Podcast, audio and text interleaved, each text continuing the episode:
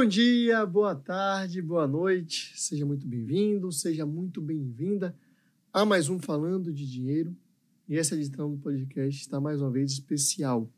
Eu hoje eu bati um papo com Presley Vasconcelos. Ele é mestre em economia, tem um trabalho muito bom, tanto no lado da economia quanto no lado das finanças, de estudo de economia aprofundado, é, programas sociais, impacto de inflação, tanto o lado das finanças pessoais, fazendo um trabalho muito bom nas redes sociais. Vou deixar o perfil dele por aqui na descrição para você acompanhar. E como ele fala, né? Nós batemos um papo de economia para pessoas reais. Não vou me aprofundar, não. Teve é, é, programa social, inflação, decisões financeiras. Tá muito bom. Acompanha aí. Então, pessoal, muito bem-vindo. Você que está acompanhando aqui mais uma edição do Falando de Dinheiro. Hoje eu estou com o Presley Vasconcelos, é, economista, tem doutorado, né, Presley? Mestre em Economia. Mestre em Economia. É, eu conheci Presley em um projeto que a gente fez com, com a NAD Finanças durante a eleição. Mas antes de, de aprofundar o tema, deixar a Presley se apresentar, muito obrigado por participar do, do aceitar o convite, Presley. Conta um pouquinho, resume para quem não te conhece ainda, quem é Presley Vasconcelos. Muito obrigado pelo convite. Para mim é um prazer estar aqui falando com você, falando com a sua galera. É, eu sou o Presley, eu sou economista, mestre em economia, economista pela Federal do Rio e é, mestre pela Estadual de Maringá. E faço estudos na área de desenvolvimento socioeconômico, economia social, estudo pobreza, mercado de trabalho,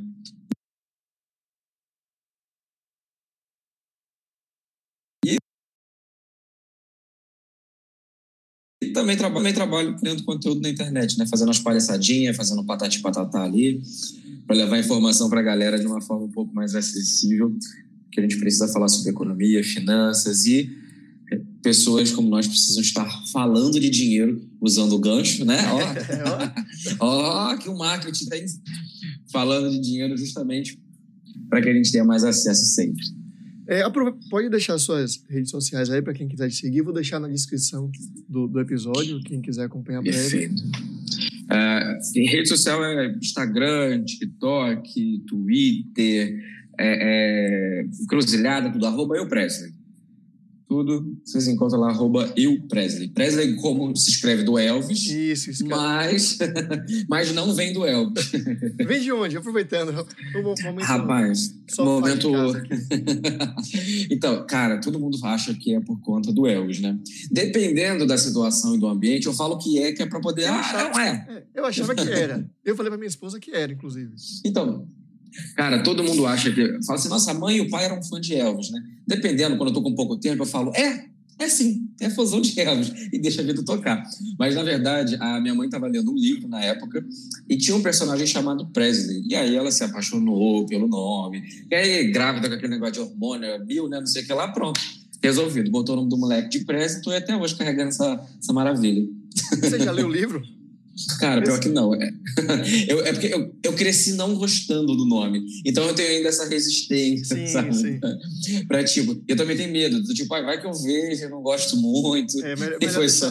Deixar na, só na história mesmo. É, não, ficou no lúdico. Ficou no lúdico. Mas vamos, vamos pro assunto da gente. É, você falou da questão né, de a gente falar de dinheiro. Uma coisa, quando a gente estava na, na, conversa com, com a Natália, que eu falei que eu acho que o trabalho que a gente faz é um trabalho político. Não é somente de falar de finanças, organizar finanças, mas é político para as pessoas entenderem, saberem o que acontece com elas no dia a dia, as decisões que elas podem tomar e como isso influencia na vida delas. Né? E você Sim. tem muito esse, esse, esse lado no, na sua atuação nas redes sociais, não é isso? Sim, é porque eu, eu senti muita falta disso quando eu comecei. Assim que eu terminei o mestrado, eu, eu observei que aquilo que eu produzia não chegava nas pessoas. Então, por exemplo, a minha dissertação de mestrado eu fiz baseado numa fake news, né? Eu estava esses dias conversando com um amigo que eu estou desmentindo fake news desde o mestrado. Porque eu fiz baseado naquela concepção de que as pessoas falam que programa social é para sustentar vagabundo, né? De que as pessoas não querem trabalhar, de que fazer, quer fazer filho para viver de Bolsa Família e tudo mais. E o que eu encontrei na minha dissertação, obviamente, foi o contrário. As pessoas ofertam mais trabalho. E aí, quando eu observei isso, eu falei, pô, a galera tem que ficar sabendo disso. Falei, é, como é que a gente tem esse tipo de informação aqui e não chega até essa galera, né? Tipo, que realmente precisa saber. E foi que eu comecei a atuar na rede social. Eu falei, não, preciso gerar isso. E aí, quando eu cheguei na rede social, a gente encontrava os, os econocoaches, né? Aquela galera liberal que do acorde 5 horas da manhã grita na frente do espelho que você é um vencedor. Toma um banho gelado. É, o banho gelado, o negócio de milagre da manhã, essas porra toda. Eu falei, cara, essa não é a realidade da grande maioria. E essa não vai ser a realidade da grande maioria por muito tempo.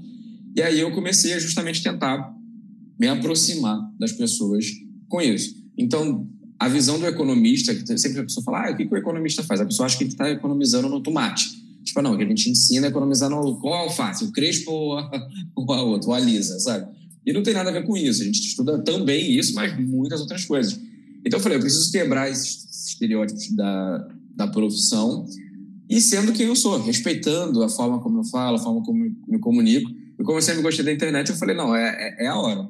Eu vou tentar juntar a fome com a vontade de comer e vou tentar fazer com que as pessoas enxerguem, porque como você disse no começo, a, a, a, gente vive economia, a gente vive política o tempo inteiro, né? Então não tem como a gente desassociar isso, né? Hoje, se a pessoa não consegue comprar mais 10 pães franceses, tá tendo que levar 9, não é por conta do padeiro, não. a culpa não é do padeiro, a culpa Sim. é da política, a culpa é da economia.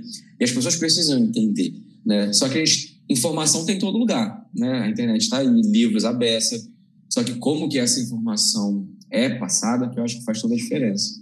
Existe meio que um, um como fosse um grupinho, né? As pessoas falam difícil para dificultar o entendimento do, da população em geral. E mostrar assim, não, nós detemos o conhecimento, vocês não detêm, vocês vão Sim. fazer o que é, eu, eu, eu acho que isso até é, é, que assim, eu sou meio contra a teoria de conspiração, mas nesse sentido assim, eu acredito muito que tem essa essa esse plano maior de deixar a galera ignorante, sabe? É, Porque eu, o povo, o povo burro é o povo pro outro lado. Sim. Né? Eu, eu acho que não seria nem para deixar ignorante assim de do controle, mas tipo assim, essa essa área do conhecimento aqui vocês não acessam. Só eu que tenho esse poder de daquela de ser o doutor, de ser o. Sim. Que o Brasil tem muitas dessas carteiradas, né? É. No Brasil tem, mas eu acho que essa questão de assim, você pode saber, mas esse tipo de conhecimento não, é meu. Você não vai ter, não vai ter acesso, né? Não, eu concordo super. Inclusive, até na própria academia, né? Isso acaba ficando muito fechado foi até o que eu falei, né? Tipo, a minha motivação foi de jogar para fora. Que eu falei, porra, a gente tá produzindo muita coisa bacana, muita informação maneira, só que fica aqui, tipo, e você não vê a pessoa digitando lá no Google escolar, lá, Google acadêmico, para procurar. A pessoa vai é, nos portais de notícia e tudo mais, que nem sempre pegam as informações produzidas pelas universidades brasileiras, que, porra, cara, as universidades brasileiras são muito boas. Nós temos pesquisadores muito bons e muito sérios para isso, sabe? Então tem essa elitização do conhecimento, que é uma coisa que eu falei, olha, não, você tem que parar com isso. A gente tem que começar a falar de uma forma divulgar a ciência, sim, divulgar, mostrar o que está acontecendo, porque senão a gente não caminha, né? Tipo, senão a gente só sim. vai ficar voltando para trás e ficar acreditando aí em um banheiro unissex. As ideias. e, e como é que foi essa aceitação do meio, do meio acadêmico com a maneira que você se comunica, com o trabalho que você faz? Rapaz, porradas tudo que é lado. Só que eu meio que deixei, deixei de lado. Falei, ah, deixa eu falar, sabe? Porque né, a pessoa que está me ouvindo agora e talvez não conheça o meu trabalho, é, eu sou aquele tipo de pessoa que está na internet sendo quem eu sou. Então, é, é, falo palavrão, brinco, faço piada, pra faço... contextualizar aqui, até esse dia você botou no stories. Ele faz uns vídeos no, no, Instagram de camiseta, de regata, de camisa. Exatamente. E, e a pessoa acha que, tipo assim é, tava, um grupo, esse dia tava discussão, né? De, assim, grupo de planejadores, algumas pessoas, ah, a gente tem que se posicionar como as pessoas querem receber a gente. Não, a gente tem que posicionar como a gente é. Uhum. Você não tem que fingir que você é alguém, ah, mas tem que ter uma luz desse jeito, a camisa preta. Porque todo mundo. É, você tá de preta aí, não é por isso, não. É. Todo mundo é só camisa preta. Só... É um tema, a pessoa tem que é. coisa. Não, o sonho da minha mãe é esse, tá, cara? Se eu te falar, Rafael, minha mãe fica maluca em casa quando ela vê minhas coisas. Porque para ela, a primeira vez que eu dei uma entrevista na televisão, eu tava com uma camisa como essa daqui, normal, sabe? Tipo, e ela, como que você não usou uma camisa social, que não sei o que lá? Eu falei, mãe, eu tô falando do meu trabalho, justamente, que não tem essa formalidade. Então, tipo, então, é, é eu, o que eu recebi de crítica maior da, da academia foi justamente isso, sabe? como se eu tivesse diminuindo a credibilidade, né? Só que eu, eu simplesmente falei assim, ah, foda-se. Falei, cara, dois trabalhos, um de falar e outro de desfalar, porque eu não, não, não, o meu trabalho aqui, é, é, eu consigo dividir muito bem, sabe? Eu não, eu não gosto de ser dois profissionais, o Presley economista e o Presley pessoa, né? Então, é, eu sou o mesmo. Então, da mesma forma que eu brinco nos stories e falo, falo palavrão, é, xoxo é, é, é, coach liberal e brinco e tudo mais, eu faço, sei lá, com meus amigos em casa tomando uma cerveja sabe? E é isso que faz com que as pessoas se conectam, né? Porque falar difícil, falar esses economiquês doidos, assim, cara, o povo não gosta, né? Tipo, e não só não gosta, como também é desanimador. Então, agora, no, no período da, da, das eleições, principalmente, nos comentários que eu mais gostava de receber era que as pessoas falavam, olha, eu, eu antes eu não entendia nada do, do, do que as pessoas falavam de economia, e agora, por conta desse vídeo aí, de um minuto e meio, eu consegui entender. Fez sentido para minha cabeça. Eu falei, pô, olha só a falta né, que faz de uma pessoa dialogar de igual para igual, sem essa coisa do tipo, eu sou bom, eu sou o doutor, eu sou não sei o quê, e achar que o outro não é, não é digno de saber do seu conhecimento, sabe? E, e é uma questão simples, assim, quanto mais as pessoas souberem o que fazer com o dinheiro delas, ou como as decisões, as questões impactam na vida delas, elas vão lidar melhor com o dinheiro.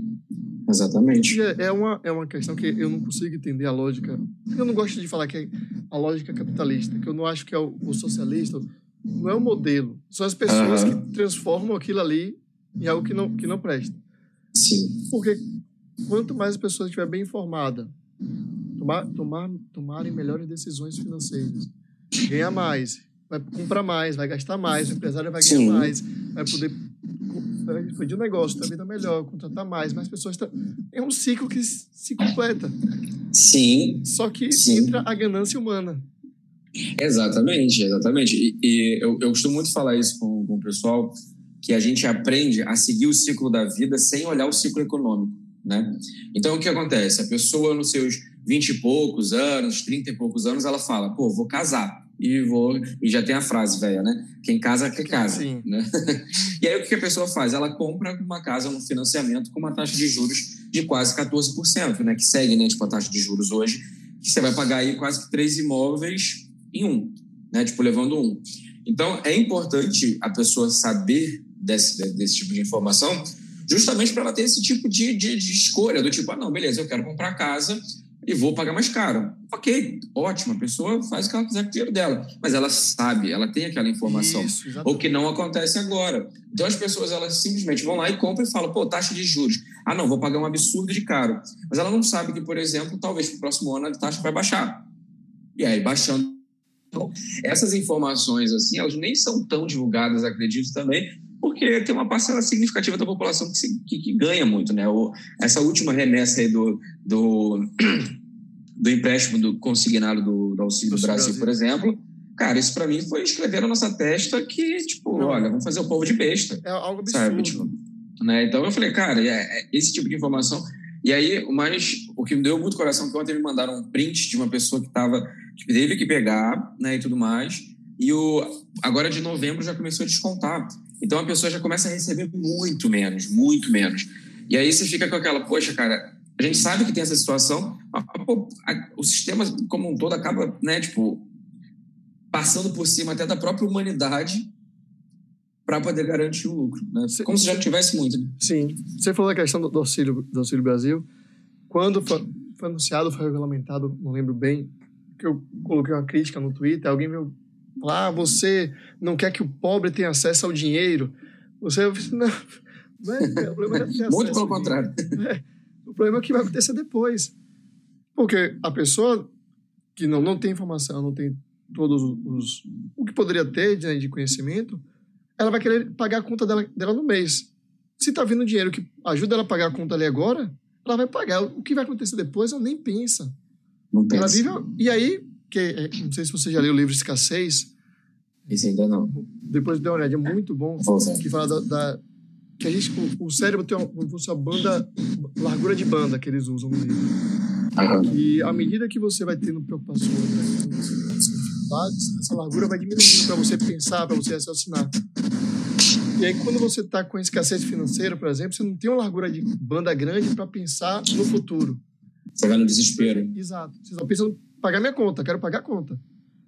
E aí, quando vem o auxílio que era 400, vem 200, daqui a dois meses que começa a pagar, e você entra no mesmo ciclo de novo. Aí pega, aí não consegui nada. E, e aí fica para cima assim. Não é questão do pobre não ter acesso ao dinheiro. É, é o como, que ele tem um né, mínimo, um mínimo, pelo menos, naquele período. É, é, é porque é, é complicada essa questão, justamente por isso, porque as pessoas acham, né, inclusive até a própria questão desse do auxílio e das outras pegas e tudo mais, é que na economia não existe uma, algo que é 100% momentâneo, tipo de agora, sabe? A gente precisa analisar o contexto. A, a própria estrutura né, tipo de, de, financiamento, igual essas baixas aí da inflação na canetada que o Bolsonaro fez, Sim. né? Tipo, para baixar o, o, combustível. Cara, isso vai ser um perigo, vai ser uma bomba relógio para a gente daqui a um tempo. Por quê? Foram, foram retirados de locais que são importantes para os estados, né? Que é o ICMS. Daí, eu também, quando eu fiz um vídeo falando sobre isso, as pessoas falaram assim: ah, mas então você quer que o, que o pobre pague imposto? Eu falei: não, cara, não é isso. Não é isso. É que, é, é que quando você faz uma medida deflacionária, tu precisa dar uma base. Sim. Você precisa ter, né? Tipo, e eu, eu participei de um podcast esses dias e falei também sobre essa questão. Eu falei: olha, o que aconteceu é o cara chegar ali na bancada do, do José das Couves e falar assim: seu Zé, a couve de dois reais vai ser 50 centavos agora. Daí ele vai virar para você e vai falar assim: como? Se vira, 50 centavos. Cara, tu vai quebrar o seu Zé. Você vai quebrar a pessoa que trabalha com o seu Zé. Então tem toda uma cadeia. Agora, se você chega e fala, seu Zé, vamos fazer o seguinte, vamos tentar diminuir para 1,50, que eu vou diminuir o teu imposto aqui que você paga em tal local. Pronto, você tem uma política deflacionária decente. Você não pega só na canetada ali que ainda para fazer uma, uma, política eleitoreira e ainda conseguiu perder aí no safado. Né? É, é o que acontece no congelamento de preços. Né? É, exatamente. É, exatamente. Muita gente assim, por que não, não congela o preço? Por que não bota o limite? Pode ser assim. Exatamente, por isso que tem ter, você tem que ter uma base, sabe? E essa questão do auxílio é a mesma história, sabe? As pessoas hoje, hoje nós estamos no recorde de endividamento. Acho que, se eu não me engano, minha falha memória, acho que 80% isso. das famílias, das famílias hoje estão endividadas. E, e assim, é muita gente. É muita gente. Então, assim, é, uma das coisas mais lucrativas hoje deve ser abrir banco. Porque você imagina só, cara, o tanto que o banco vai lucrar daqui para frente. Eu tô, eu, uma das minhas preocupações agora realmente é isso. É, nos próximos, sei lá, os dados que vão sair dos próximos dois, três anos de lucratividade de banco, que vai estar tá lucrando com essa galera que vai estar tá pagando dívida absurda. É, dois, dois pontos que eu, que eu queria abordar, mas o, o primeiro foi mais perto, foi a questão do financiamento que você falou. Que nem ah. tudo é matemático. Eu, eu, eu sempre falo, não é decisão de botar na calculadora e vou comprar uhum. a casa ou não vou alugar. Porque tem a questão de histórico brasileiro, gosta de ter casa própria, se sentir bem. Você tem que ponderar o emocional e o matemático. Isso vai para casa, fazer casamento. Fazer casamento, então, é um absurdo. É, é. Se eu, comprar um bolo, eu vou comprar um bolo, o bolo é 100 reais. Ah, não, é um bolo para o casamento, é mil. é tudo assim. Se for para casamento, não é mais. É. Aí são decisões que tem que ponderar os dois lados. Claro, com certeza. E emocional. Mas você Sim. pode pagar mais. Tá certo, tá errado? Não tá certo, não tá errado. Uhum. Agora você tem que saber por que você está pagando mais e que você está pagando mais. Que é Exato. essa é a questão de disseminar esse conhecimento, né? Exatamente. Eu, eu sempre falei muito a respeito dessa questão, né? Que a, a eu vejo duas racionalidades, né? A emotiva e a, a econômica, que é a questão financeira. Então, eu, eu gosto de falar com o meu público exatamente sobre esse ponto. Se você quer comprar uma casa, não tem nenhum filho da puta no mundo que vai falar para você que está fazendo merda comprando. Ele não tem esse direito. Por quê? Como você falou, a gente tem essa, essa cultura nossa de comprar por motivo X, Y, Z. Às vezes a pessoa ela quer comprar uma casa para poder comprar com um quintal grande, porque quer botar os filhos tudo para morar no quintal. Sim. Perfeito, perfeito, né? Então, não existe essa questão da concepção do certo e do errado. Mas é, é importante você colocar na ponta do lápis e aí tomar a decisão, e aí que vem a importância do nosso trabalho. Que aí você vai tomar uma decisão com base no conhecimento, que é o que diferencia o que, tá, o que acontece hoje. Que eu falei, as pessoas elas compram e estão nem aí, não sabe se É, na verdade, não, não, é nem questão de estar nem aí, é questão de que não tem esse, esse conhecimento ainda e é, de, e é muito complicado. E quando você vai fazer um financiamento, os caras te dão uma, um catatal de papel com as letrinhas miúdas, e aí Daí, no final das contas, o cara pega só quer saber de pagar o boleto, porque, tipo, não vai entender. Que, aquela ideia assim, cabe no bolso? Dá para pagar essa parcela aqui? Se deu para pagar a parcela, não precisa com mais nada. E aí, às vezes, as pessoas não fazem nem o somatório para ver, tipo assim, lá no final das contas, tipo, tá, quanto que eu paguei? Aí quando, aí quando chega os juros, a pessoa fala, caraca, dava para eu comprar, sei lá, tipo, uma casa cinco vezes maior, dava para eu comprar outra casa e tudo mais, né? Então, essa, essa questão do financiamento, na minha opinião, ela não existe um ponto certo e um ponto errado. Ela existe aquela observação subjetiva de cada um. Então, se a pessoa, se ela, gosta, se ela quer comprar uma casa porque, sei lá, ela quer fazer uma fonte com unicórnio, ela quer botar um negócio de polidense na sala, cara, é, é a vontade dela. E eu falo isso por mim próprio, né? Tipo, pela, minha, pela minha experiência. Eu tenho muita vontade de comprar uma, um sítio na região rural da cidade, da cidade dos meus pais para eles. Mas é assim, pegar, dar a chave na mão deles e falar assim, toma, é se seu. Vira, se vira aí. Se vira. Se quiser vender, se quiser enfiar no rabo, faça o que quiser. Agora, mas pelo menos dê. Se eu fosse observar pela ótica econômica do mercado financeiro e tudo mais, pegasse o dinheiro aplicava, Sim. colocava em fundo imobiliário, em tesouro, não sei o quê. Pronto. Os velhos iam ficar tranquilos recebendo dinheiro na conta deles. Mas eu tenho essa vontade porque eu quero que meus pais fiquem lá mexendo com galinha, façam as coisas deles porque eles adoram essas paradas. Então eu quero fazer isso. Porque é uma, uma motivação subjetiva. Agora, se eu estivesse observando só o lado econômico, só o lado financeiro, aí sim eu poderia colocar e aplicar esse dinheiro porque renderia mais. E é isso que eu defendo. Eu acho que a gente precisa tomar decisões autônomas com conhecimento. Exato. Porque aí, do contrário, não faz sentido. Né? A gente fazer uma coisa no escuro. É um tiro no escuro que você dá quando você pega um financiamento, principalmente no cenário abusivo que a gente tem. Que qualquer coisa que você faz é uma taxa, qualquer coisa que você faz é um adicional de juros que colocam. Porque, tipo, o, o, o cara, nem assim, a pessoa que está trabalhando no banco, ela não pode nem ser vista como a pessoa, né, tipo, como o engenheiro. Não, sim, não porque é. nada mais é do que um trabalhador como nós. Então, tipo assim, a, a, a, o sistema financeiro como um todo que, que possibilita isso, sabe? É como o sistema coloca as coisas. Né? A pessoa tá ali, tem que vender, tem que bater meta. Se não bater meta, não ganha o salário dela. Exatamente. Então tá a mesma coisa que a gente. é, você falou da questão do, do das decisões né, de, de comprar de, de, dos imóveis, de ter a decisão racional, racional e emocional é, vai muito de, de, dessa ponderação, é algo que eu, que eu, sempre falo, não, a gente tem que comprar sabendo o que está fazendo.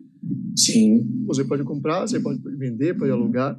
E não existe uma, uma, uma regra pronta para todo mundo, que cai Sim. todo mundo. Porque tem muitas influências aí que ah, não compre imóvel, viva de aluguel. E aí sai falando, viva de aluguel, viva de aluguel, viva de aluguel. Você vai ver, comprou uma casa, volta a falar, comprei a casa. Uma nova vila fazendo tour, né? Exatamente. Tour pela minha casa nova. É. Então, você vai falar pra você, viva de aluguel, você compra o curso dela, e esse dinheiro que você gastou comprando o curso dela, ela tá comprando a casa, enquanto você tem tá de aluguel pagando o curso dela. Aí depois faz vídeo fazendo tour e falando por que eu comprei a minha casa. Exato. Aí vai todo mundo agora correr atrás de comprar um novo curso de como comprar a casa nova. Vou pagar essa casa. Uhum. Pessoal, não tem regra. O que é para mim não vai ser para Presley, não vai ser para meu vizinho, para minha vizinha. Cada um tem uma coisa, pondere, não tem. É tudo aluguel, é tudo casa, não. Veja o que vale a pena para você. Mas eu queria Sim, entrar exatamente. na questão do seu, do seu mestrado, a questão do programa social. Sim, claro. É, a gente estava, assim, espero que, que volte, né, agora, para os critérios melhores, específicos do Bolsa Família, que já o governo Lula eleito já deu indícios que vai voltar, né? Sim. E é algo que vai muito na linha que você falou, né? O pensamento que as pessoas tinham que programa social só servia para alimentar vagabundo. Sim. Quando você não tem critérios, exatamente é para isso. É alimentar uhum. vagabundo e ter voto.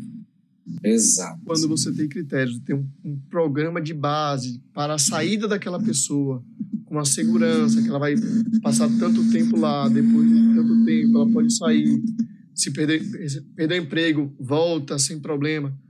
Essa política ajuda a manter e ajuda a fazer com que as pessoas progridam. Né? Sim. É que é, a política social, para ela ser bem feita, ela precisa seguir alguns caminhos. Né? Como assim? ela precisa ter o começo, que é a transferência direta de renda. Aí você tem uma contrapartida que a gente chama de condicionalidade. E aí você tem ali no finalzinho desse túnel, né, o túnel mágico, que é o ponto aonde a pessoa supera a situação de extrema ou de pobreza, né? É, o programa Bolsa Família ele fez isso, inclusive o programa Bolsa Família ele é premiado, ele é prestigiado para tudo quanto é canto no mundo, justamente por ter ajudado isso. E tem essa diferença, né? Então, o programa Bolsa Família ele vem com algumas algumas condicionalidades, justamente para dar uma base para a pessoa conseguir sair da pobreza. Daí a pessoa fala, ah, tá, mas tipo, 50 reais a pessoa sai da pobreza? Não é só a transferência direta de renda, vem a condicionalidade. A condicionalidade, para mim, assim, que é a, a, a chave, é a criança na escola. Né? Por mais que muitas pessoas falem, ah, mas toda criança, né? Porque a gente ouve muito isso dessa galera do alto dos seus apartamentos falando, ah, mas criança não fica em casa. Não, tem muita criança que fica em casa, tem criança que fica em casa para ajudar na roça. Então, tipo assim, é uma realidade completamente distinta da grande maioria das, das pessoas. Mas existe muito isso. Então, quando a pessoa está na. Quando a, uma das condicionalidades. Primeiro, vem a questão da autonomia financeira da mulher, né? Que o programa Bolsa Família ele é destinado majoritariamente para mães, né? Para mulher, justamente por conta disso, pra, porque a mulher ela tende a cuidar melhor do dinheiro relacionado à casa, né? Então for, é mais focado nisso. Então ele já ajuda na autonomia financeira da mulher. E tem essa questão de você ter os filhos na, na escola, né? Você tem que ter a presença, você tem que ter, se eu não me engano, 85%, né, de acordo com o programa que tinha lá, de presença. E isso ajuda muito porque com a criança na escola, você, um, libera a mão de obra da mãe, que foi o que eu encontrei na minha dissertação, então você aumenta a oferta de trabalho da mulher, então, ou seja, já quebramos ali a perna do bolsonarista que fala sobre fazer filho para poder ter Bolsa Família e para criar vagabundo. E aí também tem o fato da presença da criança na escola, a questão também da merenda, né? Por quê? A criança ela consegue ter uma alimentação de qualidade. E com essa alimentação de qualidade, você suaviza a questão do SUS, principalmente na primeira e na segunda infância. Né? Tipo, quando a criança está crescendo, tudo mais, então ela tem que ir para uma escolinha, ela tem que ter, ela vai se alimentando, se alimentando, então você diminui os problemas de saúde. Então você vai vendo que tipo um programa vai meio que sequenciando e ajudando e respingando os outros. Fora isso, também tem a questão do CadÚnio, né? Tipo, o CadÚnio, ele é uma plataforma com muita informação e existem vários programas sociais relacionados a ele. Então, você tem programa de capacitação, você tem programa ali, tipo, de acesso a, a mercado de trabalho, justamente para auxiliar essas pessoas. Então, esse tipo de programa social é interessante, porque ele tem um começo, um meio e um fim, que é onde as pessoas Claro, então hoje você vê vários exemplos de pessoas que na infância foram uh, beneficiários do programa Bolsa Família e hoje observam que a situação é um pouco melhor, tiveram acesso a estudo e tudo mais. Diferente do Auxílio Brasil. O Auxílio Brasil nada mais é do que uma coisa eleitoral. Né? Então, é, é, é uma herança do auxílio emergencial e ele não tem nenhuma contrapartida significativa no sentido de gerar superação da pobreza. Então, de fato, eles estão dando peixe. É, e não apenas dando peixe, mas sumindo com a vara. Eles pegaram a vara e jogaram lá no, no, no lago atrás do, do, do que você está pescando. Então, tipo, não tem nem condição, sabe? Que era a crítica que eles faziam ao Bolsa Família, né? Não, o tempo não pode dar o, quê? o peixe, tem que ensinar a pescar. Exatamente. Ele vai lá e entrega lá os, os tambaqui pra galera. Ele fala, ah, toma aqui, depois a gente vê o que faz. Porra, aí é difícil, né, cara? Eu acho Eles... que o grande ponto é esse túnel, esse túnel mágico que você falou, né? Sim. Ter esse critério para a pessoa evoluir. Todo, todo mundo quer evoluir na vida. Sim. Tem as pessoas acomodadas? Tem. E vai ter Com certeza. qualquer classe, qualquer região, qualquer local. Vai ter pessoa acomodada. Como tem, pode ter uma parcela que recebe Bolsa Família e fica em casa sem fazer nada, somente com dinheiro. Como tem herdeiro que recebe que é. empresa da, da família e fica em casa gastando dinheiro. A diferença é que, que é, é, que é, dinheiro, não. que é mais acomodado que o velho da van? Fica para cima, para cima e para baixo, balançando bandeira do Brasil. A Isso para mim é como. Ninguém fala dele, né? Ninguém fala. Os dois é que um tem muito dinheiro e vai destruir o patrimônio que, o pai, às vezes, ralou para construir. Uhum. E o outro não tem dinheiro. Exatamente. São dois acomodados. Então vai ter em todo lugar. Sim. O que o, o programa social pode fazer é ter esses critérios para fazer com que a pessoa se mova.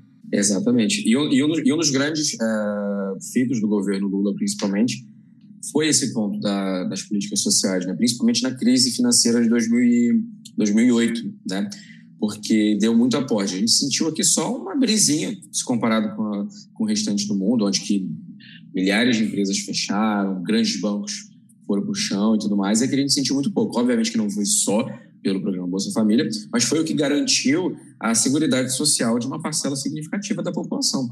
Né? Então, a, a, o programa social que o governo Bolsonaro, graças a Deus, vai ter que parar, estava tentando desmontar o tempo inteiro, é, é, é fundamental na economia para fazer justamente isso, para gerar, sabe? Para fazer com que a pessoa consiga comprar, fazendo esse caminho que você falou lá no começo, de colocar na, na transferência de renda na, na mão da, da, da, dona Joana, que vai comprar na venda do seu anel, que vai contratar mais uma pessoa. A política social é para isso.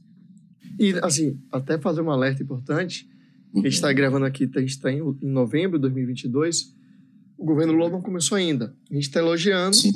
o que a política econômica e social dos governos passados que promete que se fe seja feito novamente.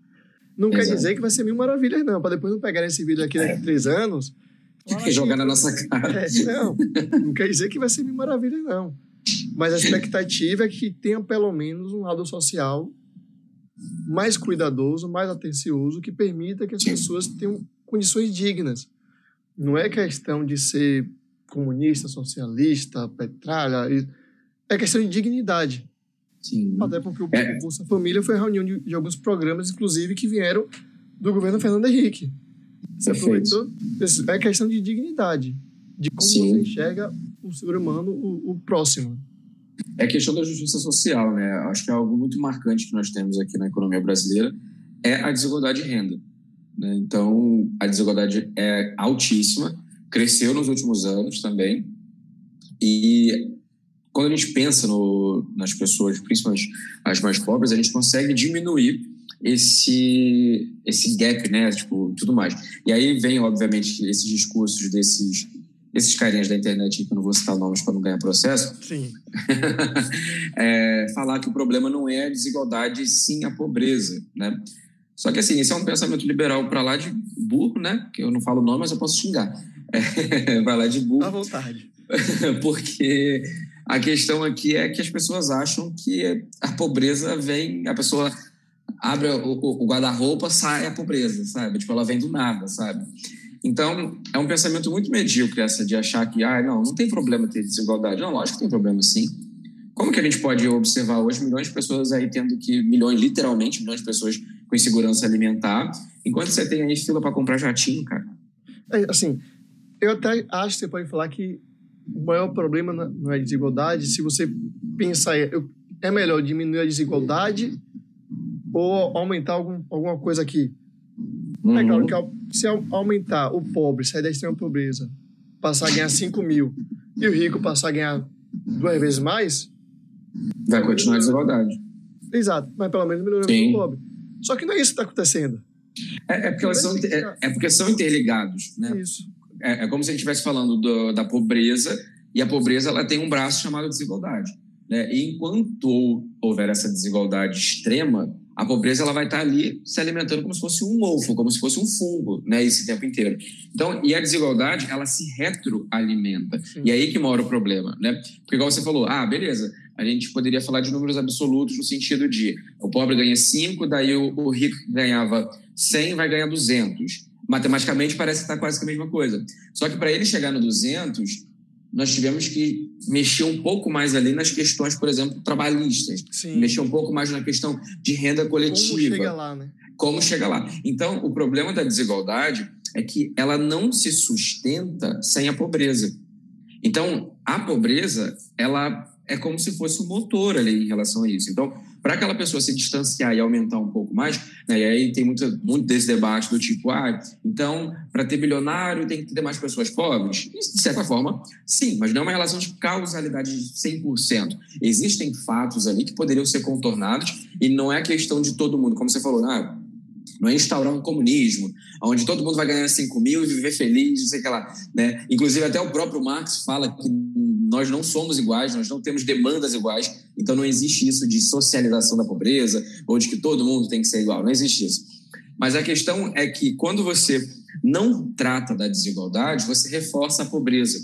Então, quando você não consegue baixar o índice de Gini, você tem mais pessoas na beira da marginalização e que vai começando e vai caminhando cada vez mais. É, não é. Você pode falar da, da questão da desigualdade quando, se todo mundo é, tivesse uma vida digna. Sim. Você poderia falar de diminuir a desigualdade não é o principal. Mas existem milhões de pessoas na extrema pobreza. Essas pessoas precisam, precisam ter o um mínimo, pelo menos. Sim, sim. Esse, né, nesses últimos dias ali, eu não lembro o nome deles, né? Mas eu vi dois, dois daqueles liberais da, da Jovem Clã, né? Naquela rádio. E eles estavam falando uma coisa que mexeu muito comigo. Eu fiquei bem revoltado justamente por conta dessa questão da desigualdade, né? Porque aí, esse, ponto da desigualdade que a gente precisa analisar, que é onde me pega para mostrar melhor o porquê que a desigualdade é um problema e não é algo que a gente possa, ah, não, ah, tudo bem e tal. Por quê? Hoje o pensamento econômico liberal, ele não permite a ascensão econômica das pessoas por igual. Tanto pelo lado da democracia, da, democracia, da, da meritocracia, quanto pela questão também de como chegar lá. E eu observei nesse discurso dessas pessoas justamente isso. Por quê? O problema não é, segundo eles, né, o problema não é a desigualdade de renda, porque o bilionário, quando se torna bilionário, ele vira uma pessoa adepta à filantropia. Então, ele vai doar, ele vai fazer um instituto. E assim, é um mundo tão mágico de Alice no é, País é. das Maravilhas. É, parece testemunho, folhetim de testemunho de Jeová, sabe? Eu falo assim, gente, eu queria muito viver nesse mundo, porque não é assim que funciona. Os caras fazem isso para isenção fiscal. Exato. Ele é, e aí, pelo, ele é picado pelo mosquito da, da filantropia.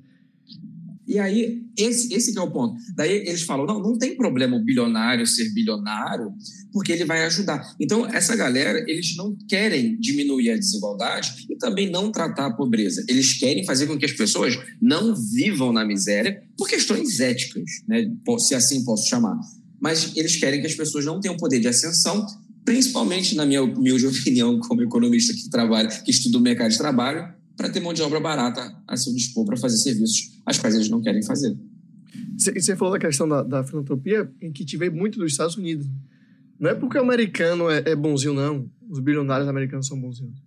Eles colocam tudo na fundação, que leva o nome deles, uhum. banca a vida deles, porque assim, quando eles morrerem, não vai mais de 50%, 40% para o Estado. Fica em nome da fundação. Fica Exatamente. Da, fica na família deles. É isso que eu ia falar, que geralmente está ali com a família, né? Exato. Não, não, é, não é um, vai cuidar do. Não, e, a gente, e a gente não precisa nem ir longe. Nem longe. Essas, a, a, como você falou, né, a gente está em novembro, então as manifestações ainda né, bolsonaristas ainda estão acontecendo e estão sendo financiadas por empresários. Sim. Não é porque eles são gente boa, são bacanas. Não, pô, o pessoal está lá na fila, vou lá dar um pão com mortadela para a galera. Lógico que não, porque eles estão pensando em interesses maiores sabe? Então, justamente para manter. E aí que eles fazem esse discurso da informação, de jogar fake news, de patrocinar coisa no YouTube, por aí vai, justamente porque o interesse deles é maior. E com relação, aproveitando ainda nesse lado da desigualdade, uhum. com relação à desigualdade e à comunicação, ao seu trabalho nas redes sociais, como é que você consegue pegar um público amplo de uma forma que todo mundo consiga entender? Porque as necessidades de uma pessoa na classe média hoje, normal brasileira, são umas. Necessidade de quem de um entendimento, inclusive, de quem está na pobreza é outro, de quem está na extrema Sim. pobreza é outro. E todo mundo hoje, quase todo mundo, não vou generalizar, tem acesso a um celular que vai para o Instagram. Uhum. Tem uma rede social. Sim. E são pessoas que vão, é, podem consumir o conteúdo e que espero consumam cada vez mais, cada vez mais e parem de ficar vendo só memes, só rios de dancinha, de fazendo é, a thread do TikTok. Usem pelo menos cinco minutos por dia para consumir um conteúdo. Uma informação, né? Exato, aprender. Como é que você avalia esse lado dessa tão desigualdade, né? dessa desigualdade é. para poder acessar esse público? É que assim, é, eu sou muito adepto à questão da responsabilidade da influência, né? É, da mesma forma que, por exemplo, vários remédios são controlados, que alguns alimentos são cortados pelo Ministério, pelo Anvisa e tudo mais, uh, a gente precisa também ter responsabilidade naquilo que a gente fala e com o público que a gente atinge. Né? Uma das maiores críticas que eu tenho a esses uh, influenciadores da área de economia e de finanças, especialmente os maiores, é justamente essa, esse descolamento da realidade. E aí a pessoa se coloca num, num, num posicionamento do tipo: não é o público qual eu falo. Então, não é porque não é o público que você fala que você não tem responsabilidade com aquilo que você fala. É, e aí eu acho que ter essa responsabilidade na influência já é um primeiro passo para você entender que, por exemplo, eu não posso falar que a pessoa ela é maluca se ela não está fazendo reserva de emergência. Porque a gente está numa situação em que, cara, quem tem reserva de emergência hoje está muito na frente de muita gente. Né? Então, a gente precisa analisar. Eu primeiro, né? Tipo, no meu trabalho, eu tento fazer isso. O segundo ponto é sempre tentar fazer o que eu falo, né? Tipo, tem meu slogan nas redes sociais, é, eu falo de economia para pessoas reais. Né? Então, eu tento pegar a maioria. Né? Obviamente que a gente não consegue é, é, atender a todos, porque nas redes sociais a gente tem desde aquela pessoa que está lutando com seu salário mínimo ou está desempregada, até aquela pessoa que tira um dinheiro interessante. E para falar de economia dessa forma, eu tenho que ser o mais responsável no sentido de mostrar a realidade. Do tipo, olha só, não existe meritocracia. Então eu não vou fazer um discurso meritocrata aqui para você. Não é trabalhando, o, o Elon Musk não ficou bilionário trabalhando não sei quantos trilhões a mais do que a gente. Não foi isso que aconteceu. E não é então, colocando tudo na bolsa, não é investindo. E não foi fazendo day trade. Né? Não foi fazendo day trade. Então, tipo assim, a questão aqui que eu tento fazer é essa: é mostrar com essa realidade e tentar fazer com que a pessoa, assim como a gente conversou sobre aquela questão do financiamento, com que aquela pessoa chegue e fale: olha, beleza, eu tenho todas as informações, e aí eu faço aquilo que eu, dentro, dentro dos meus cursos, dentro da, dos meus conteúdos, eu sempre falo: olha, você vai pegar todas as informações que eu te dei e você vai converter para a sua realidade. E aí você aplica sem nenhum tipo de cobrança, porque cada um parte de uma forma diferente. Então, eu tento fazer isso, mas obviamente que eu não consigo, até porque não, não dá o tempo inteiro, que são, né? boa parte do conteúdo vai ser só falando, gente, é isso, isso, isso. Mas, tipo, eu tento fazer essa fala um pouco mais responsável nesse sentido. Primeiro, porque dependendo da forma que você fala para as pessoas na internet hoje, você desincentiva a educação financeira. Então, se você fala, por exemplo, que a pessoa, olha, o ideal é você ter oito meses de reserva de emergência dos seus gastos. Pô, o cara às vezes tem 50 reais, não tem 30 reais para fazer uma obturação se precisar. Eu não consigo pagar os gastos do mês. Como é que eu Exatamente, 10. Aí a pessoa vira e fala, cara, é irreal. Daí ela, não, daí ela não percebe que, por exemplo, ah, às vezes ela não consegue pegar os oito meses, mas tipo, poxa, tenta pagar, juntar um dinheirinho para conseguir pagar a conta de luz do próximo mês.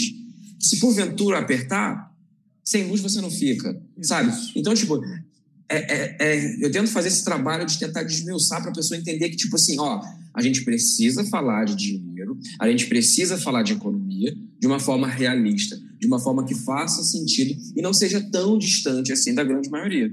É, essa questão da reserva, que eu, eu também tenho muito cuidado ao falar, eu sempre faço ressalvas e às vezes acho que as ressalvas ficam chatas, que toda hora falando assim, lembre da sua realidade, não incluindo todo mundo. Porque no Twitter mesmo, você coloca, ah, guarde um mês do salário, aí alguém vai botar. E a pessoa que não consegue pagar a conta hoje? Não é para todo mundo, mas. e o mês de fevereiro, que não é um mês, é 28.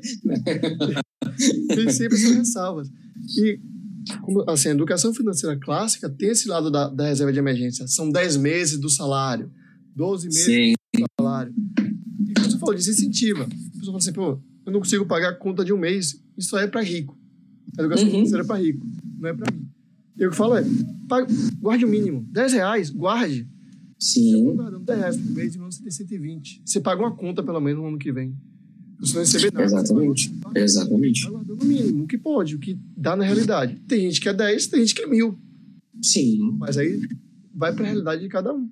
Exatamente. E eu acho que é importante a gente fazer esse trabalho na internet, justamente porque as pessoas hoje, como eu falei, elas não têm essa, essa tranquilidade financeira e também não tem esse respaldo, né? Porque a gente não aprende na escola, a gente não aprende na televisão, a gente agora que com esse movimento da internet está aprendendo e ainda vem um, um, um Zé Cacete ainda fala besteira para terminar de lascar com tudo, ainda às vezes não ajuda, atrapalha. Então, tipo assim, todo esse contexto, eu acredito que a gente avançou muito como, como população, né, tipo, educada financeiramente, ah, mas ainda tem um longo caminho pela frente, principalmente para chegar nas grandes massas, né? Porque hoje esse endividamento, óbvio que eu não quero associar o endividamento à falta de educação financeira, mas a educação financeira, o conhecimento sobre economia diminuiria muito esse cenário de endividamento, principalmente na questão dos juros, né, de entender a questão dos juros, de organização financeira mesmo. Então, eu acho que levar dessa forma um pouco mais leve, um pouco mais realista, faz com que aquela pessoa fale: olha, pode ser que eu não consiga juntar oito meses para uma reserva, mas pode ser que eu consiga em três meses tentar juntar o valor do meu aluguel ou o valor de pagar, sei lá, minha conta de luz ou pagar o, coisa para se der algum problema. Né? Então, a gente precisa tentar ajustar. O que acontece hoje é o contrário. A pessoa vê, fala que não é nem um pouco próximo da realidade dela, toca por foda-se, vai vivendo a vida dela, porque afinal de contas está todo mundo querendo fazer seus cortes, todo mundo quer viver bem, todo mundo quer conquistar suas coisas. Então, às vezes a pessoa fala, olha, tem que trabalhar mais, tem que fazer isso, tem que fazer aquilo outro. E aí diminui qualidade de vida, diminui várias outras coisas. Então, acaba que é, é, entender um pouco mais disso pode ajudar e melhora a qualidade de vida, que é onde que eu tento chegar com o meu trabalho, né, nesse ponto. Eu vou entrar num ponto polêmico aqui para encerrar, da, uh. da principalmente na esquerda, né? Da, uhum. da mais esquerda como a gente, de educação financeira. Uhum. quem trabalha com educação financeira ou com investimento, investimento não é investimento, mas finanças, é visto como todo mundo é a primeira impressão é que é capitalista, malvadão. Vai destruir todo mundo. Exatamente. E que tem esse debate longo que a educação financeira não pode ser ensinada nas escolas. Eu vi gente falando que é, ensinar a educação financeira é propagar o, o, o que o capitalismo quer. Que, assim, uma resistência muito grande à educação financeira. Uhum. Não é a educação financeira que vai resolver tudo. Exato. É, é, a professora Vera, Vera Lúcia que fala que ela não é tamanho único. Não é igual para todo mundo. E não é, é, é, o herói da Marvel que vai entrar ali e vai falar, opa, salvei o dia, vamos salvar o... É assim. Ela tem que vir acompanhada de, de fiscalização, de agências reguladoras, de melhor oportunidade, de igualdade, mais igualdade, né, de igualdade de renda. Mas ela é importante. Sim. E eu, na minha visão, ela é fundamental ser ensinada nas escolas. Sim. Para que a pessoa tenha uma base de conhecimento. Só que também não pode chegar assim pro professor e falar, professor, a partir do ano que vem, você vai ensinar educação financeira na escola. Explica o CDB aí pra galera. Exatamente, o professor que nunca teve na uhum. formação dele Sim. um contato, além de professor, qualquer pessoa que nunca Sim. teve um contato com a educação financeira. É preciso fazer um trabalho também de qualificação de quem vai propagar esse conteúdo nas escolas. Mas é fundamental que, que exista. Não sei qual, qual é a sua visão com relação a isso. A educação financeira nas escolas? Sim. Eu acho importante, porque tem muito essa questão, né? Tipo, ah, vai propagar o capitalismo e as, e as garras e tudo mais. E assim, eu sou bem realista, sabe, Rafael? Eu acho que não existe. Uh, nós saímos do mundo capitalista. Igual a questão do pessoal falar, ah, é o capitalismo de iPhone, o, o, o, comunista de iPhone, e não sei o que, não sei o que lá. E assim, dê a César o que é de César. Né? É possível a gente pegar e viver de escambo hoje? Não. É possível a gente não usar banco? Não. A gente tem crítica ao sistema? Sim, como qualquer outro que, que aconteceria aqui. Nosso papel aqui é falar mal. Né? Mas a questão da educação financeira nas escolas é justamente para poder fazer com que a gente crie cidadãos, cidadãos que consigam ter melhores escolhas. Né? E a, quando a gente fala melhores escolhas, é saber identificar o que está acontecendo, é saber reconhecer. E é importante também saber como que essa educação financeira também é passada. Né? Da mesma forma que é, existem críticas das pessoas em relação à história que é contada nas, na, nas escolas, que às vezes só é contada só do lado que, que ganhou na bomba, né? ganhou guerra na bomba, às vezes né, tipo, a própria questão uh, da literatura. Então, a educação financeira eu acho muito importante, né? mas ela não é o que vai salvar. Não adianta nada ter pessoas que saibam fazer muito bem enquanto você não tem emprego. É a mesma questão, né, que inclusive uh, uh, da questão da educação. Não adianta nada você ter toda a população formada com, com ensino superior se você não tem indústria, se você não tem emprego para absorver essa galera. Então, eu acho que a educação financeira é um dos braços que pode ajudar nessa questão. Porque não ter educação financeira, a gente está vendo isso refletido em diversos problemas. atuais. E eu acho que precisa ser muito bem estudado para chegar nesse ponto. Tá, tipo, como que a gente vai chegar nas escolas, né? E é por isso que a gente faz esse trabalho na internet, tentar fazer com que as pessoas reproduzam dentro dos seus lares, né? Façam com seus filhos, ensinem o valor do dinheiro e mostrem essas questões e tudo mais de uma maneira mais realista. Agora, é um problema ser enfrentado de vários lados, porque assim, quando você fala de educação financeira, você fala de dinheiro, e como você fala de dinheiro também, hoje essa galera que já estava defendendo há pouco tempo atrás o homeschooling, né? Sim. Daqui a pouco vai falar que a educação financeira está tá doutrinando, está criando o marxismo cultural e essas coisas, essas palhaçadas que o povo fica inventando. Então, assim, eu acho que, que é o um debate que, que, que, precisa ser feito. Eu acho que a, as crianças e adolescentes e tudo mais precisam saber, inclusive no ensino superior, viu? Inclusive nos próprios ensinos superiores. Eu acredito que tem essa deficiência. Sim. E assim, em relação ao ensino superior, muitos profissionais saem, e aí viveu um período de pejotização das profissões, sem ter a mínima noção de como fazer um controle das finanças PJ pessoal, de organizar, porque não teve na, na faculdade essa é, esse, uma, uma matéria que seja. Nem que seja uma base, né? Tipo, é, umazinha para não falar que não teve. Exato, que alguma coisa de base. É, e não é dizer também que ter no ensino superior, ter na escola, vai salvar a população, não. Assim como todo mundo tem educação física na escola, a gente não tem milhares de Phelps, de Bolt, de melhores jogadores do mundo de futebol. Não, não é isso. Sim. Mas é dar um conteúdo para que a pessoa possa tomar decisão. Exatamente. Diminuir problemas, né? Não vai dizer que a, o conteúdo vai ser é, aceito por todo mundo da mesma forma, vai, a pessoa vai entender, vai aprender, até porque você chega em casa não tem comida, como é que a criança vai estudar? Como é que ela vai chegar na escola? Exato. Aprender aquilo ali, né? É você ter, ter melhores decisões, você municiar a pessoa. Sim. A pessoa vai receber como a pessoa vai aplicar aquilo ali, aí já não pode fazer nada, né? Aí vai Sim. cada um. Mas Sim. tá municiando a pessoa. É por isso que é um trabalho horizontal, né, quando a gente fala nesse sentido. Né? Então vem a questão da política social, aí vem política educacional. Então, tipo, você, você monta um caminho ali para que aquela pessoa consiga ter esses recursos. Porque também não adianta nada você dar um. falar com a galera, tipo assim, você chega na escola e fala, então, você tem que fazer 50% do teu salário para isso, 30% para aquilo e não sei o quê. Ou aqueles videozinhos da trend de TikTok de vez em quando aparece, sabe? Tipo, como que eu administro um salário de dois mil reais? Custos com lar, alimentação e não sei o quê. 30%. Ah, gente, vai pra merda, né? Então, tipo, quando a pessoa faz um negócio desse, eu falo, não, não, isso não é educação financeira, não. Eu, não, eu, calma. botando é, 1.800, alguma coisa assim, aí botar alimentação, 600. Aí não compra nem a cesta básica direito. Não vai... 600 reais você não compra nem dois bichos quase. Alguém criticou como é que isso está fora da realidade e tal. É, você precisa ver que o brasileiro vive com pouco e consegue se virar. Consegue se virar porque tem que se virar. Né? É para viver, né? Para existir.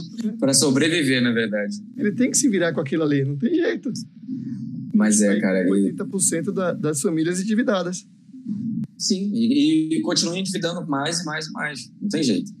É, é, é, é surreal, sabe? Então, quando a gente vê essas questões assim, né, surgindo, eu acho que é, precisa ter esse papel de base, sabe? A gente precisa fazer com que seja um plano horizontal para melhorar a vida da população, principalmente a mais, po- a mais pobre, para que a gente consiga dar suporte na área de emprego, porque o povo brasileiro é um povo trabalhador. Tipo, a grande maioria das pessoas não querem ficar vivendo de auxílio, não querem ficar tudo mais. Querem trabalhar, querem construir suas coisas, querem viver sua vida. Então, a partir do momento que você gera essa base, que você gera esse. Você cria um ambiente saudável financeiramente para a pessoa, né? Porque, tipo, só ensinar a fórmula, pô, a matemática está aí já tem muito tempo. Né? Então, precisa ter essa, essa base né, tipo, para poder fazer. Por isso que eu falo que a educação financeira ela não faz tudo, mas ela está lhe ajudando, sabe? E vai ajudar com outras políticas também. Sem ela, é como a gente está vivendo aí. Ela pode, pelo menos, pode ajudar a melhorar um pouco a situação. Sem ela, a gente já sabe como é. É com, com esses todos os problemas, desigualdade, decisões erradas, você comprar apartamento e pagar três, é, cair- achar que vai ter um, um- alguém no WhatsApp mandar no Instagram, ah, você consegue rendimento de 20% por mês, acha que isso é normal. Cai no golpe de carro, né? Aqueles, no, aqueles golpes de carro. não é transformar todo mundo em milionário, rico, investidor, não. É fazer com que a pessoa consiga entender Consigo. o que aconteceu na vida dela. Exatamente. Inclusive até a parte do próprio investimento, né? Tem muitas pessoas que falam, ah, nossa, é, investir é só para rico e tudo mais. Aí aquela pessoa deixa o dinheirinho na poupança ou deixa o dinheiro na conta corrente do banco. E às vezes ela não sabe que se ela tirar aquele dinheiro e fazer uma aplicação que vai ser tão segura quanto, ela rende muito mais. Exato. Ela consegue ter aquele dinheiro. E não é aquele dinheiro para ela virar dono do meio de produção e não sei o quê, né? É tipo, é aquele dinheirinho que você vai juntando porque, ah, eu quero comprar uma casa daqui a cinco anos, ou porque, sei lá, ah, eu tô pensando em ter filho, ou porque eu quero ajudar minha família. Enfim, qualquer dinheiro, um pouquinho que você tiver, você aplicar. Então, esse tipo de informação precisa chegar na população, para que as pessoas tenham acesso também a esses locais, né? Que é também uma contradição muito que as pessoas costumam falar, né? Tipo, de ah, defender pauta de esquerda, investir. Eu falo, não, a pessoa tem que investir mesmo, porque é o que tem para fazer. Tem que, ser, tem que ter autonomia do dinheiro dela. De, de... É, vai deixar debaixo do colchão, cara. Ah. pra quê, né? É, é, pra perder dinheiro? Ah, não é porque gente disse que a gente é burro, né? tem que ter o dinheiro dela ali, aposentou, vai viajar, vai curtir, não vai ficar da, Exato. da Previdência, que a gente sabe que vai ter muitas outras reformas daqui nos próximos anos ela tem autonomia. Ela tem Exatamente. fazer o melhor que possível com o dinheiro dela. Exatamente. Prez, muito obrigado por essa conversa, muito bom. Antes de encerrar, eu quero que você faça propaganda do seu curso. Ah, obrigado. É... Abertas. Sim, sim, eu estou com as inscrições abertas agora do Finanças na Prática. É o meu curso de Finanças Pessoais e Investimento, onde eu ensino dessa mesma forma que a gente conversou aqui, de uma forma realista. Eu mostro como a pessoa faz um planejamento, uh, analisando, né, tipo, pegando a pessoa desde o comecinho, né, falando um pouco sobre esse ponto de como que ela consegue administrar a renda dela, independente se ela está no ponto de estar tá endividada, se ela está no ponto de começando a vida, né? E a gente conversa sobre questões também de entendimento, a filosofia por trás do dinheiro, como que a gente lida com o dinheiro, a parte até psicológica, né? Do com o dinheiro, falando sobre investimento, ensino sobre economia também, para a pessoa ter esse conhecimento né, sobre essa questão de entender qual. Ah, aumentou a taxa de juros, ah, o que está dizendo, o que, que impacta, ou, enfim, vários outros termos aí que são importantes para a nossa, nossa vida financeira e aí eu, eu abordo isso de uma forma sem meritocracia, sem mandar os outros tomar banho gelado, sem subir ninguém na montanha, sem fazer essas coisas, né? De uma forma bem tranquila, bem dinâmica também, que eu falo que é um curso que eu, que eu produzi para o jovem adulto cansado, sabe? Aquele que trabalhou o dia inteiro, quer assistir uma coisa tomando é, a cerveja. Casa, sim. Exatamente. Então, assim, é, é o tipo de curso que eu, que eu, me propus a fazer. É um curso para você assistir tomando uma, uma, uma Heineken em casa. Para quem gosta de Heineken. É, é, não precisa acordar 4h44 da manhã para uma live no, no Instagram. Não, não, não. Minha live, quando eu faço, assim, é tudo no horário, no horário comercial. Para ninguém ter que acordar de madrugada. Muito obrigado. Vou deixar os, as redes sociais de Presley na descrição aqui do, do vídeo, do, do podcast. Quem quiser acompanhar a Presley lá. Muito obrigado, velho. Boa sorte. Aí. Muito obrigado. Muito obrigado. Dias melhores aqui para frente. Muito obrigado pelo convite. Foi um prazer falar com você, falar com a tua audiência. E é isso. Precisando, estamos aqui. Valeu, um abração.